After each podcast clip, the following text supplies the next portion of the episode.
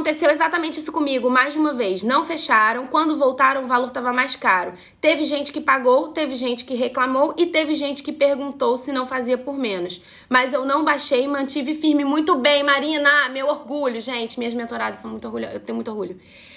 Quem pede desconto não viu o valor. Quem compra Rolex e pede desconto disse senhora minha mãe mais uma vez. Vamos nesse raciocínio aqui da tia Thaís, gente. Vamos no raciocínio da tia Thaís, que ela é sensacional. Quem pede desconto não viu o valor.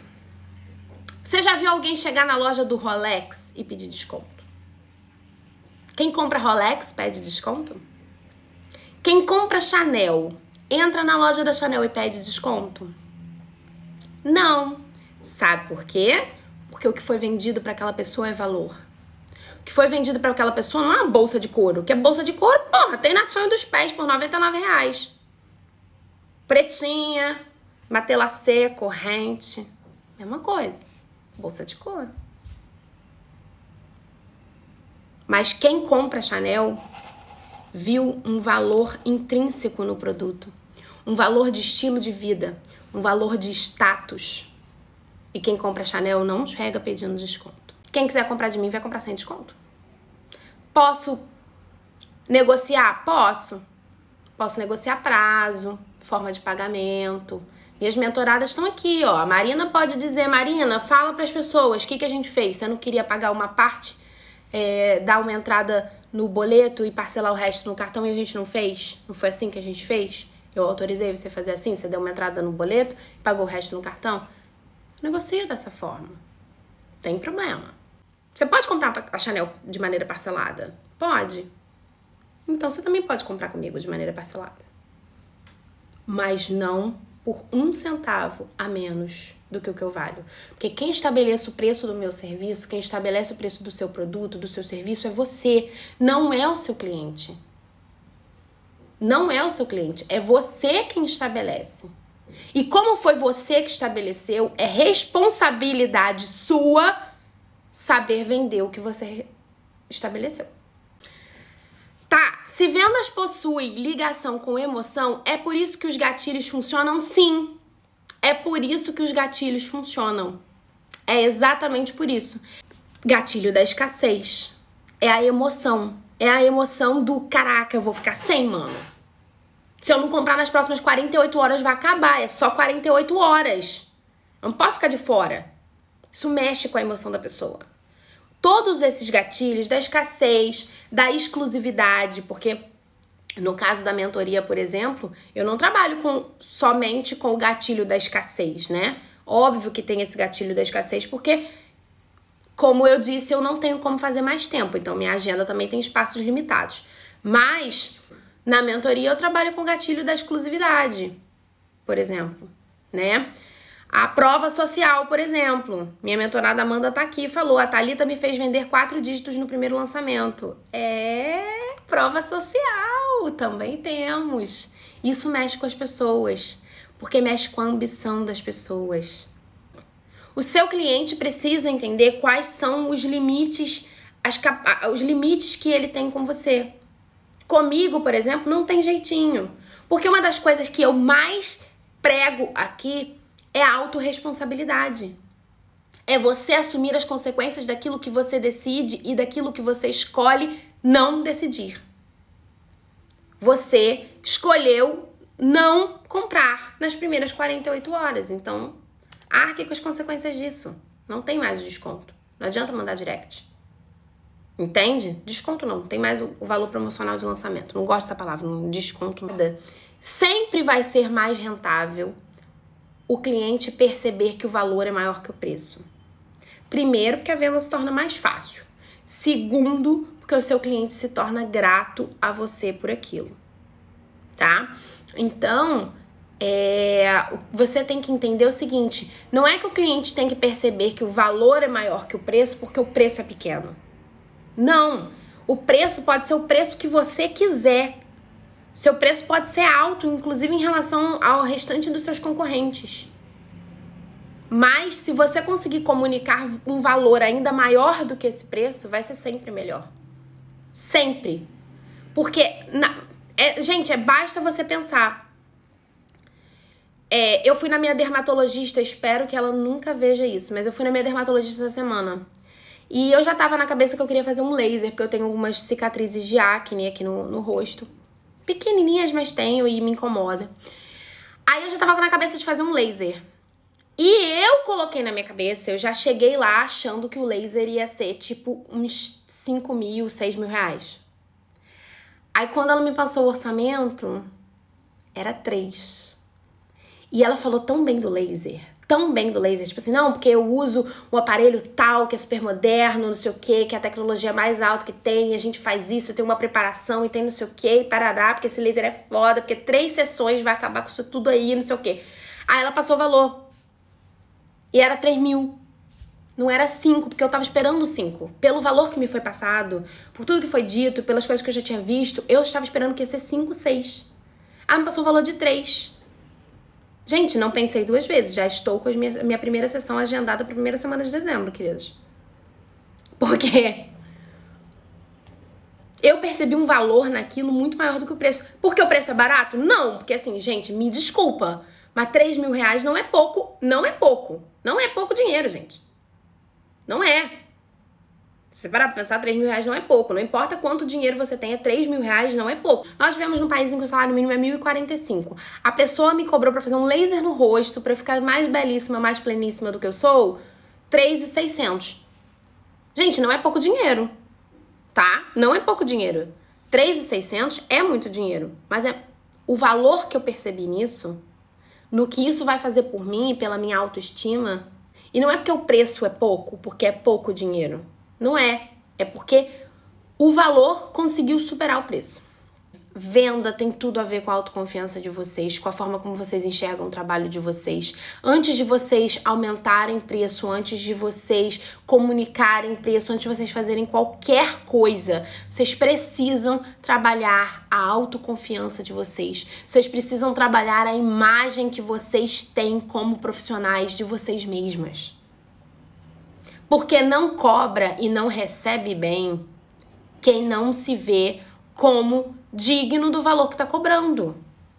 Se você não confia no seu trabalho, se você não confia no que você faz, no preço que você cobra e no quanto você vale, não vai ser o seu cliente que vai confiar em você, meu amorzinho. Não vai. É igual mulher besta que fica do lado de homem merda, por exemplo. Se ela não sair dali, se ela não se der valor, se ela não se impuser e não falar assim, queridão, Vai procurar tua turma, que eu não sou das suas? Não vai, não vai ser o cara que do nada vai acordar um dia e falar assim: Oh meu Deus, como sou sortudo por ter essa mulher ao meu lado. Ah, eu te amo tanto, meu amor. Não vai ser assim. Cliente, gente, é relacionamento também. É um relacionamento amoroso que você faz sexo com a carteira. O orgasmo vem da carteira, mas é um relacionamento. Entende? E aí, meu amor, quando o relacionamento não tá bom, principalmente nós que somos mulheres, quando o relacionamento não tá bom, o orgasmo não acontece. Deu para entender? Então, se você não se valoriza, se você não se impõe, se você não se enxerga é, como parte igualitária de um ecossistema e não como parte de uma hierarquia em que o cliente está aqui e você está aqui, quando você se enxerga como parte de um ecossistema e não de uma hierarquia, você começa a mudar a sua visão das coisas. Você já parou para pensar que o dinheiro não é seu? Só tá na sua vez de gastar ele? O dinheiro também não é do cliente. Quando ele é seu cliente, só está na vez dele de gastar o dinheiro com você. O dinheiro é circular, é um ecossistema. Você não está numa hierarquia. Seu cliente não está aqui em cima e você aqui embaixo. Vocês estão lado a lado. Porque ele é seu cliente e você é cliente do próximo que está aqui do lado, e o próximo é cliente do outro, que é cliente do outro, que é cliente do outro. Vocês acham? Vocês acham? Conta aqui pra mim. Vocês acham mesmo que o Steve Jobs achava que o cliente estava acima dele. E não é porque ele era o Steve Jobs, não. Ah, mas ele era o Steve Jobs, milionário, trilhardário, Mark Zuckerberg. Não, gente. Não.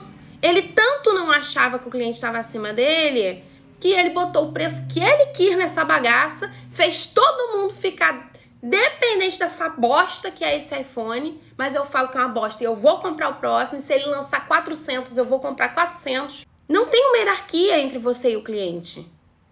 E a gente precisa parar de achar que tem. É igual rua.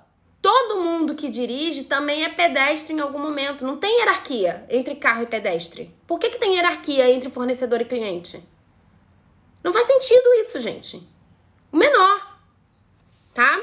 E outra. Se você quer que comprem de você, começa a comprar dos outros também, gente. Já falei, o dinheiro não é seu, só tá na sua vez de usar. Então, se você quer que ele volte a ficar na sua, que seja de novo a sua vez de usar, comece a fazer com que ele chegue para outras pessoas. Essa história também de você pedir desconto no serviço dos outros e ficar putinha quando pedem desconto no seu, você você tome tenência nessa cara. Não faça isso. Porque plantio e colheita.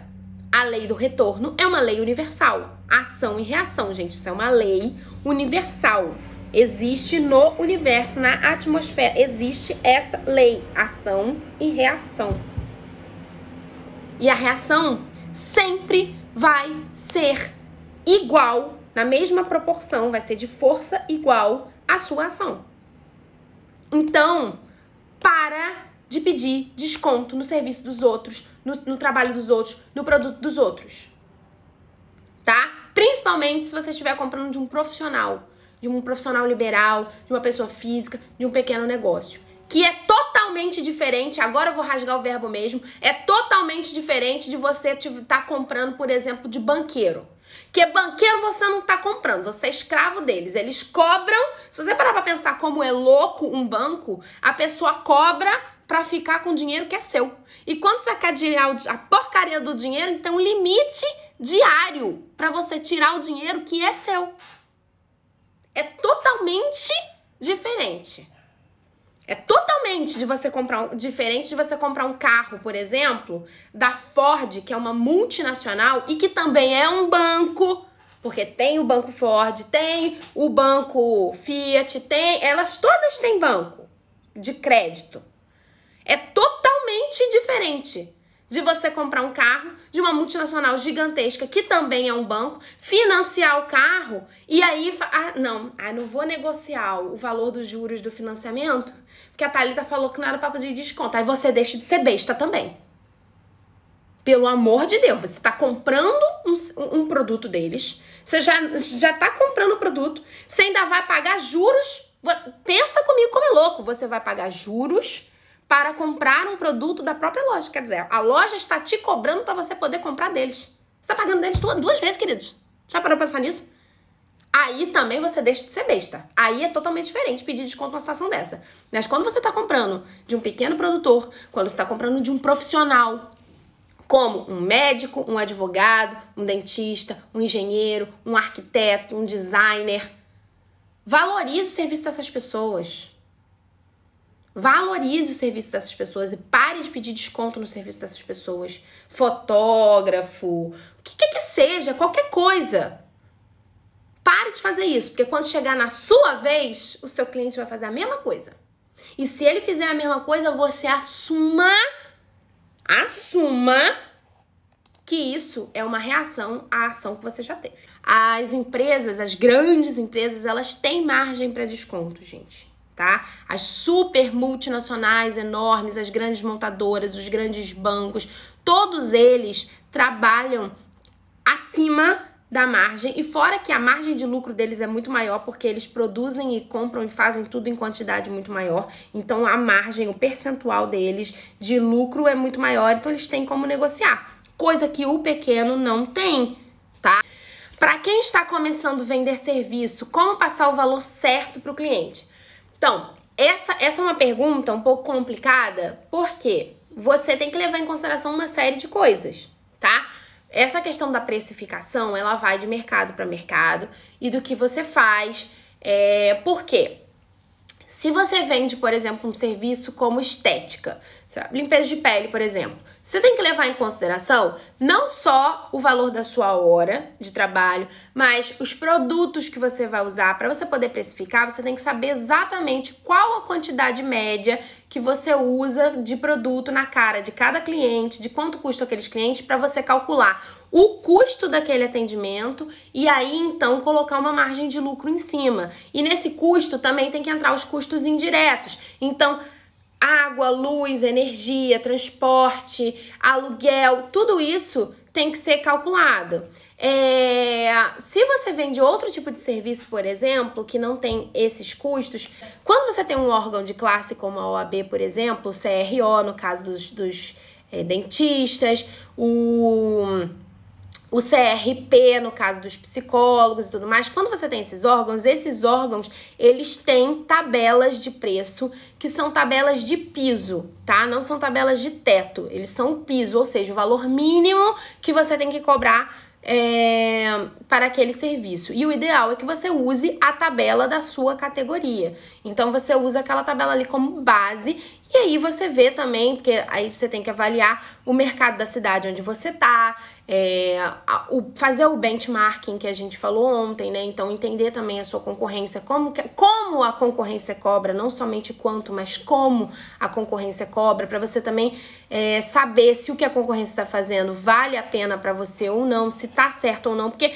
também tem o seguinte, gente, não é porque todo mundo do mercado tá fazendo e precificando de um jeito que esteja certo, tá? Então, isso também tem que ser avaliado. Essa questão de precificação ela depende muito do mercado em que você tá. Como criar coragem para começar quando toda a família é contra você? Sair da caixinha do curso de direito. Como criar coragem? Com a seguinte pergunta: Se você morrer hoje, você morre satisfeita? Eu morro. Quando chegar a sua hora de morrer, ninguém vai morrer por você. Tá? É duro falar isso, mas é verdade. Quando chegar a sua hora de morrer, ninguém vai morrer por você. E quando tá na sua hora de viver também, é... ninguém tem a capacidade de viver com você, tá? Então, por você. Então, a coragem vem daí. Pensa, se você morrer hoje, você morre satisfeita? Se você morrer hoje, você morre feliz com quem você é e com o que você faz? Porque se a sua resposta for não, já tá criada coragem. Como criar coragem? Fazendo mentoria com a Thalita. Exatamente também serve. Muito bem, muito obrigada. Amo vocês, time. Beijo, gente.